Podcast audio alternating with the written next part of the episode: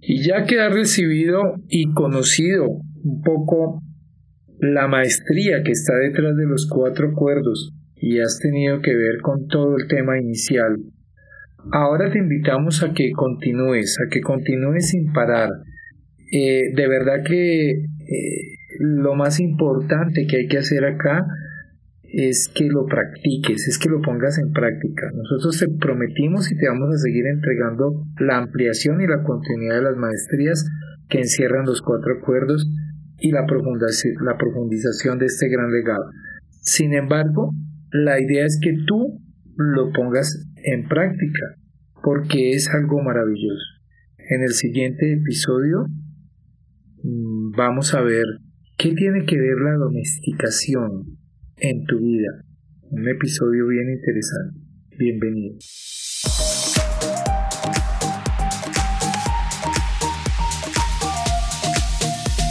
Para vivir mejor estás en Emprender después de los 55, un espacio donde la vida comienza. Con Mauricio Zambrano, coach de coaches, tu amigo de siempre. Regístrate gratis en www.mauriciozambrano.com y recibe contenido dinámico para ponerle acción a tu vida. También puedes ingresar en nuestra comunidad de Facebook, arroba Emprender después de los 55. Bienvenido, comencemos ya.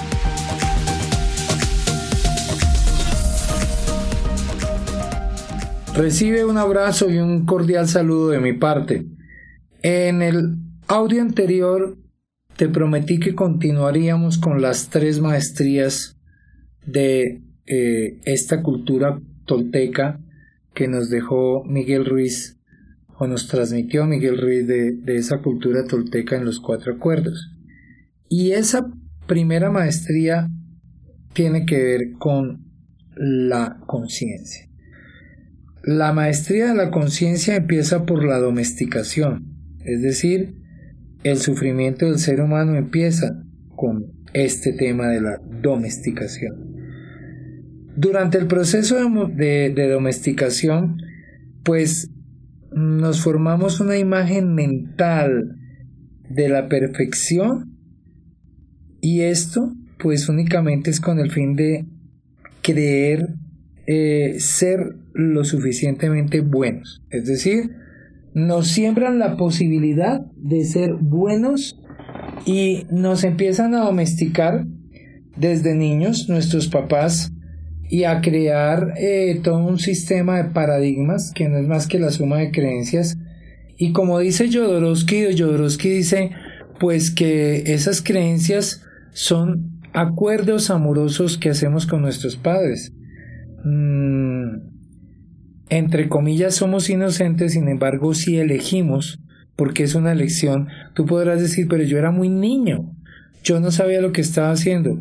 No, pero tú elegiste porque el niño tiene una conciencia y un nivel de inteligencia muy desarrollado, ya todos lo sabemos. Y entonces, eh, pues desde ahí creamos una imagen de cómo nosotros deberíamos ser para que los demás me acepten. Y a veces no nos ajustamos a esta imagen y terminamos sufriendo porque vamos por la vida luciendo bien y quedándole bien a los demás. Entonces papá y mamá cuando es la visita se porta bien, lo dejo estar en la visita pero tal cosa, pero no va a hacer esto, pero no va a hacer lo otro. Y ese niño espontáneo que jugaba, que corría, que gritaba, poco a poco empieza a ser domesticado. Entonces, todo se convierte en sufrimiento y drama. Y es ese sufrimiento y ese drama que tú experimentas en tu vida, pues no es nada más ni nada menos que el resultado de lo que has aprendido. Eh, yo, en una conversación que tenía con alguien que no es de este planeta, me decía, ustedes, los humanos, son totalmente eh, extremistas y para ustedes todo es un drama. Y sí, realmente somos un drama. Eh, la imagen que yo tengo de mí mismo está viva y vive en mi mente. O si quieres te lo digo así, la imagen que tú tienes de ti mismo, pues vive, habita ahí en tu mente. Dado eso, pues sencillamente, eh, como está viva en tu mente, pues te quiero informar que esa imagen no eres tú. Pero, pues esa imagen va a utilizar todo lo que percibe para justificar esa existencia. Es decir, la imagen que tú tienes de ti no eres tú.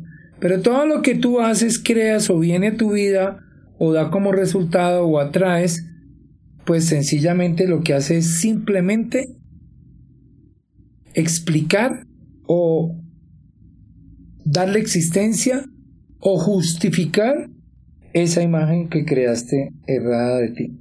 Entonces, mm, como no eres tú, pues te está comiendo vivo y realmente está destruyendo tu felicidad.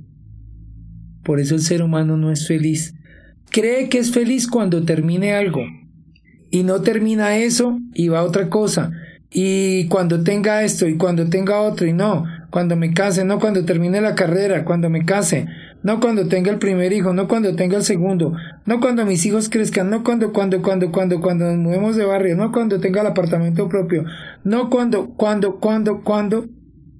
Yo me acuerdo mucho en una organización donde tuve un importante cargo, uno de los socios principales estaba muy cerca de mí y siempre las metas de ventas o todo lo que se colocaba era basado un poco en su felicidad. Entonces decía, no, pues cuando logremos eh, vender tanto en un año, ahí ya yo digo, esto es... Y resulta que no era así, tal vez era como una carga más pesada y más pesada. Entonces, eh, desde allí, pues la voz de, del conocimiento que reside en mi mente, pues es la que controla mis sueños. Por ejemplo, los toltecas, mm, vuelvo y te repito como la vez pasada, denominan el parásito, la Biblia lo denomina el diablo, mm, yo como muchos lo denomino el ego, es un ser vivo que existe en mi sistema de creencias y que se alimenta de mi fe, de mi propósito y de mi felicidad. Es decir, ese ego, ese diablo, ese parásito es un, un ser vivo que existe en tu sistema de creencias porque tú lo has creado y se alimenta de tu fe. Es decir, tu fe a veces dura poco porque él come de ahí. Es decir, tu propósito a veces ni lo consigues porque él come de ahí, se alimenta. Y por eso no eres feliz y vivimos en la era del consumismo porque Él se dedica a ponernos cosas para que consumamos y la felicidad entonces se vuelve como muchos lo dicen, es que la felicidad es de raticos, la felicidad es de momentos. Claro, porque eso es lo que te dice el ego y eso es lo que te da el ego.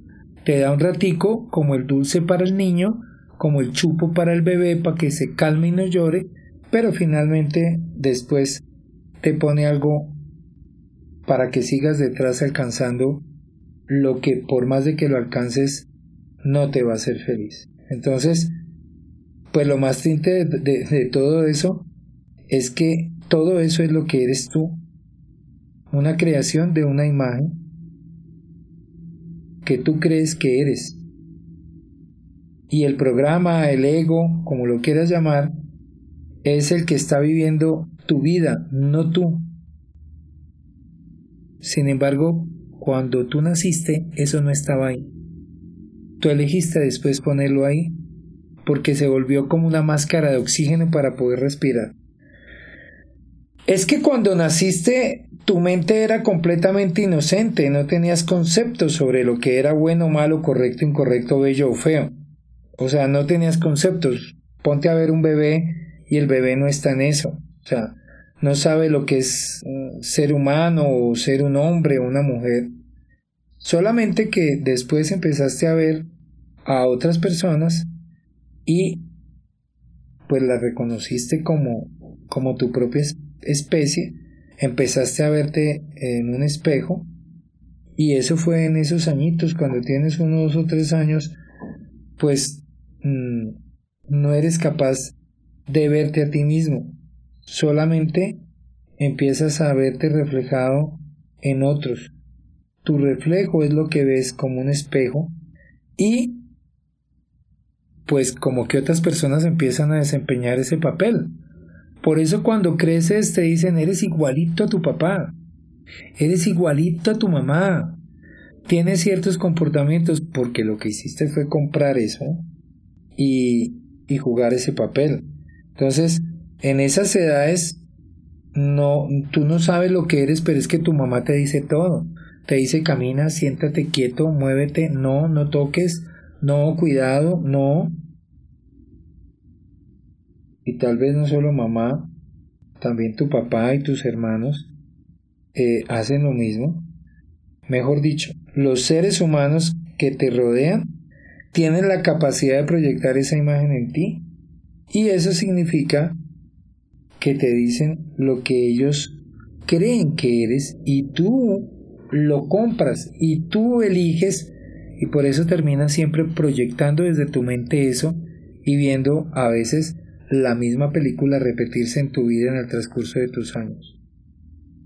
Dado eso, a veces, y eso pues me tendría que remitir a Carl Jung y a todos esos especialistas en psicología, filósofos de la psicología como Jung, como todos ellos, que dicen que el hombre en su pareja siempre está buscando a mamá, a las mujeres, a papá, etc. Pues es por todo eso que realmente nos dejó en la sabiduría tolteca eh, y nos lo transmitió Miguel Ruiz. Entonces, por ejemplo, lo que tu mamá te dijo que eres no es exactamente lo que tal vez tu papá te dijo, ni lo que tus hermanos, mm, eh, o tal vez hay otra cosa distinta de lo que te dice la televisión, la iglesia o la sociedad. Entonces imagínate, termina siendo una mezcolanza, pues porque cuando te relacionas con otros seres humanos, pues todos proyectan una imagen completamente diferente en ti, pero ninguna es exacta. O sea, lo que crees que eres no es más que una imagen distorsionada de ti mismo y proviene de otras personas son espejos y pues dado que no puedes verte a ti mismo, crees que lo que te dicen los demás es así, es verdad, es la única palabra y tú le das la razón. Por eso hay una distinción muy clara que dice que tal que lo que tú crees que es no es. Cuando tú te metes en tus zonas oscuras, cuando te metes en tus puntos ciegos, cuando te entrenas en realidad y empiezas a entrar en el iceberg hacia abajo, y a descubrirte y a conocerte, pues te das cuenta que realmente no eres eso y que lo que tú crees que es no es o que lo que tú crees que ves no es. Porque tan pronto estés de acuerdo con los otros seres humanos, la imagen se va programando en tu memoria y entonces vas creyendo que eres lo que eres. Por eso los chicos cuando están adolescentes y empiezan a ver a otros compañeros adolescentes que son violentos o que fuman o que ingieren drogas o que cosas de esas, empiezan a creer que esa es la realidad y se dibujan, o yo creo que se desdibujan en esa realidad y terminan no siendo ellos. Entonces, tú percibes las imágenes distorsionadas que otras personas crean para ti y en un momento determinado, pues tomas una elección y una decisión de agarrar esas imágenes y darles un sentido. Entonces tú ves, tú ves a cierta gente en ciertas edades teniendo unas tendencias de acuerdo a un libro, de acuerdo a, a, un, a una vivencia, de acuerdo a la persona con la que se relacionan día a día, a su pareja, a su compañero de trabajo, etcétera, y la gente dice, ay, cómo ha cambiado, ¿no? Entonces, claro, porque empiezas a proyectar otra imagen y eh, si tú dices que eres un buen estudiante, pues serás, o si tú dices que eres un mal estudiante, pues así lo serás. Y empiezas a practicar esa imagen hasta que la dominas a la perfección. Y como la gente proyecta, pues cada uno su imagen diferente en ti, pues siempre haces siempre estamos haciendo preguntas sobre nosotros mismos, ¿no? Oiga, ¿y tú qué opinas? ¿Y tú qué piensas de mí? Y es posible que me meta en las creencias de otro cuando ese ser es más fuerte, cuando yo elijo lucir bien y que no ser rechazado. Entonces, eh, tal vez lo que estoy pidiendo es que las proyecciones o las conversaciones de ellos o esas imágenes apoyen las mías, que confirmen las mías y eh, pues todo va a tener una distorsión cada vez mayor de lo que tú eres realmente. Entonces, eh, eso se convierte en un sueño que los toltecas normalmente lo llaman el sueño de la primera atención. Es decir, utilizaste tu atención a fin de crear una realidad completa por primera vez. Y donde está tu atención, está tu poder, porque esa atención fue captada desde el exterior. Todo tu mundo se proyecta es hacia el exterior. Empiezas a buscarte allá afuera y, y empiezas a buscarte y a no confiar ya en quién eres. O sea, buscas lo que crees que no tienes, buscas justicia, belleza, felicidad, amor, y resulta que todas estas cosas siempre estuvieron dentro de ti. Puedes entonces empezar a ver aquí, dado lo que estás escuchando, dónde es que comienza el sufrimiento y el drama. Ahí es donde nos entrenamos para el sufrimiento y el drama. Entonces, pues terminas siendo la imagen que otros han creado en ti. Ahí empieza el resultado de una vida totalmente de dolor y de sufrimiento porque no estás siendo tú. Entonces el punto de vista que tú tienes sobre toda tu realidad se basa por entero en lo que tú crees que eres. Sin embargo, lo que crees sobre ti mismo es simplemente un concepto, no es la realidad, no es la esencia de la verdad. Es conocimiento nada más. O sea, un concepto es un conocimiento, pero eso no significa que sea la verdad pura. Solamente significa, pues, que es lo que tú sabes. Y cuando llegas a ver que tal vez lo que tú sabes no te sirve para nada, pues desde ahí los resultados empiezan a no verse. Entonces, eh, los acuerdos más importantes son lo que, los que tú has hecho contigo mismo. Es decir, llega un momento en que si tú te entrenas, tú puedes empezar a hacer nuevos acuerdos desde esta luz y hacer acuerdos tan poderosos que vas a afirmar creencias en tu pensamiento y en tu mente que serán creencias empoderantes que te llevarán a otro nivel. Entonces, esos acuerdos que tú hiciste antes, pues son tan importantes, pero esos acuerdos te pueden haber dicho quién eres, qué sientes, qué crees y cómo debes comportarte. Ahora, la invitación es a que seas consciente de todas esas imágenes distorsionadas que tienes de ti mismo. O sea, las imágenes que otras personas proyectaron en ti cuando eras niño.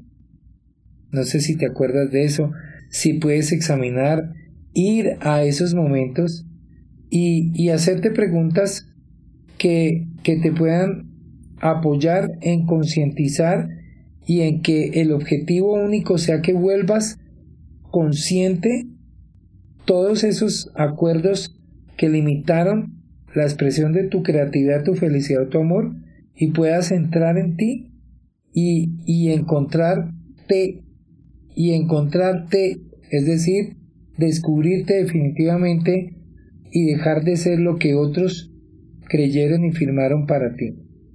Porque sabes que cuando viene el miedo, el miedo a ese cambio, el miedo a transformarte, no es el miedo al cambio a transformarte, es el miedo a, a traicionar esos acuerdos amorosos que hiciste con tu familia de pequeño.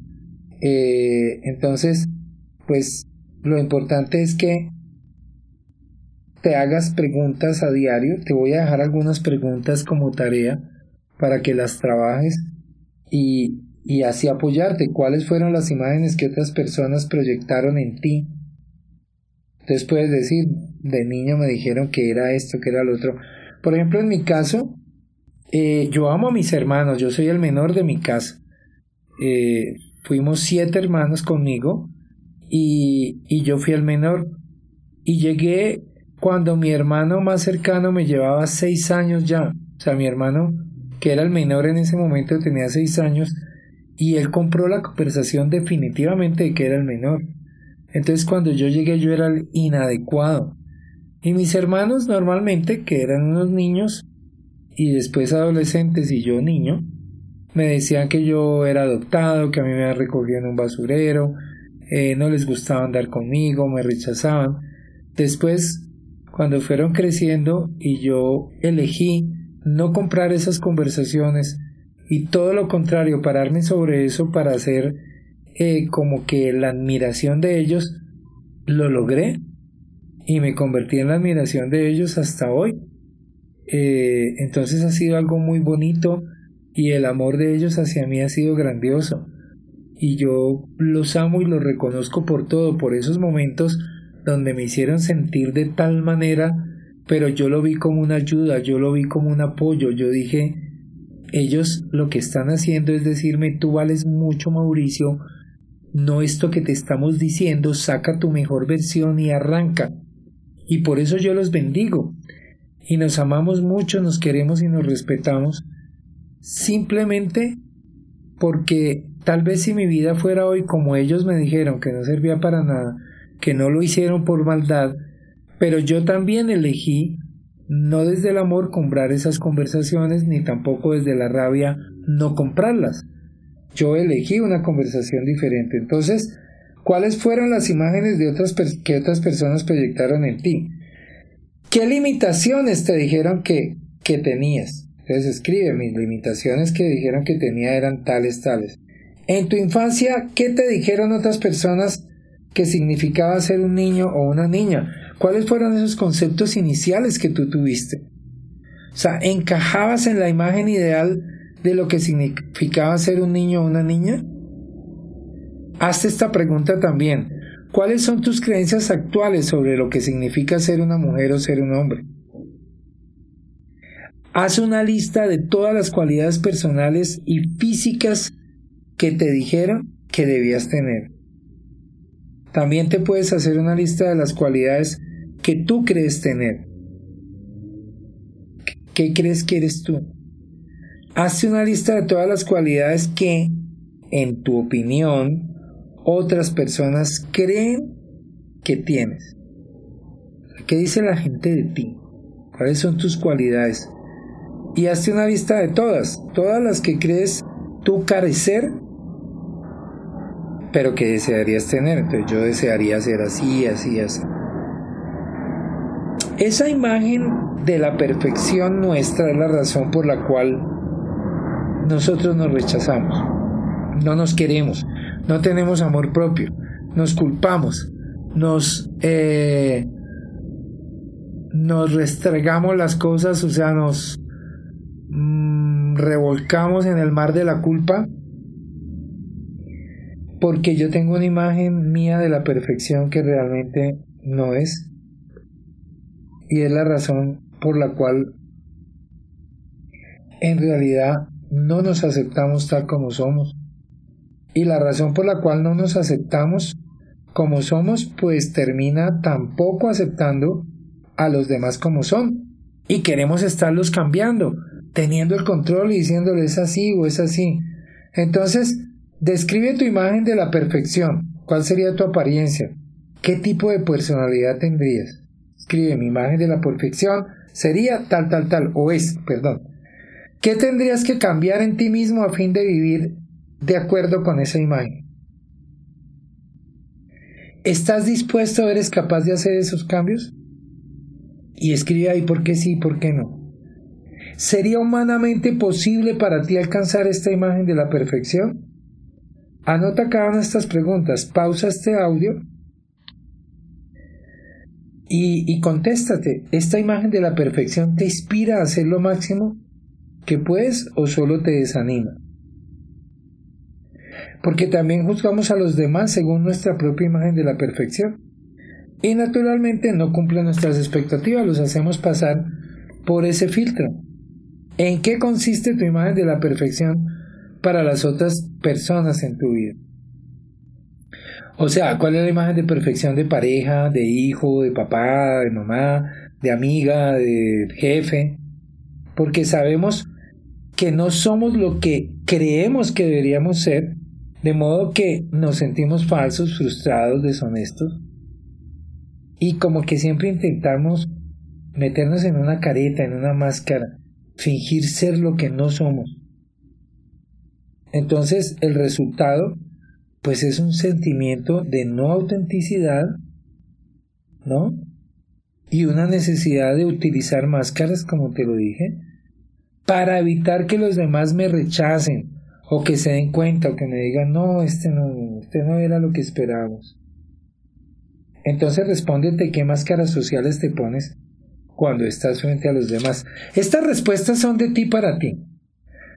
La, la máscara la llevas porque temes a las críticas de los demás. ¿Qué pasaría si te quitaras la máscara? Y te invito a que te la quites, ¿sabes?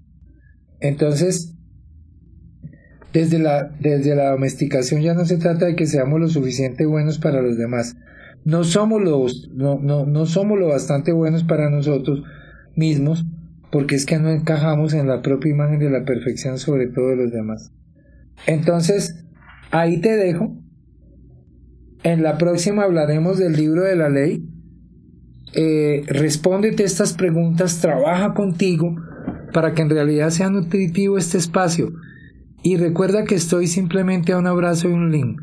www.mauriciosambrano.com. Un abrazo para ti.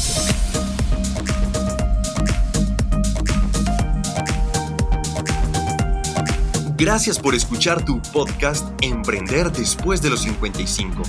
Únete a nuestro blog y audios semanales en www.mauriciosambrano.com. Ingresa a nuestra comunidad de Facebook arroba emprender después de los 55 y pide tu link para ingresar a nuestro grupo de WhatsApp. Nos vemos pronto y recuerda que estamos a un link y a un abrazo.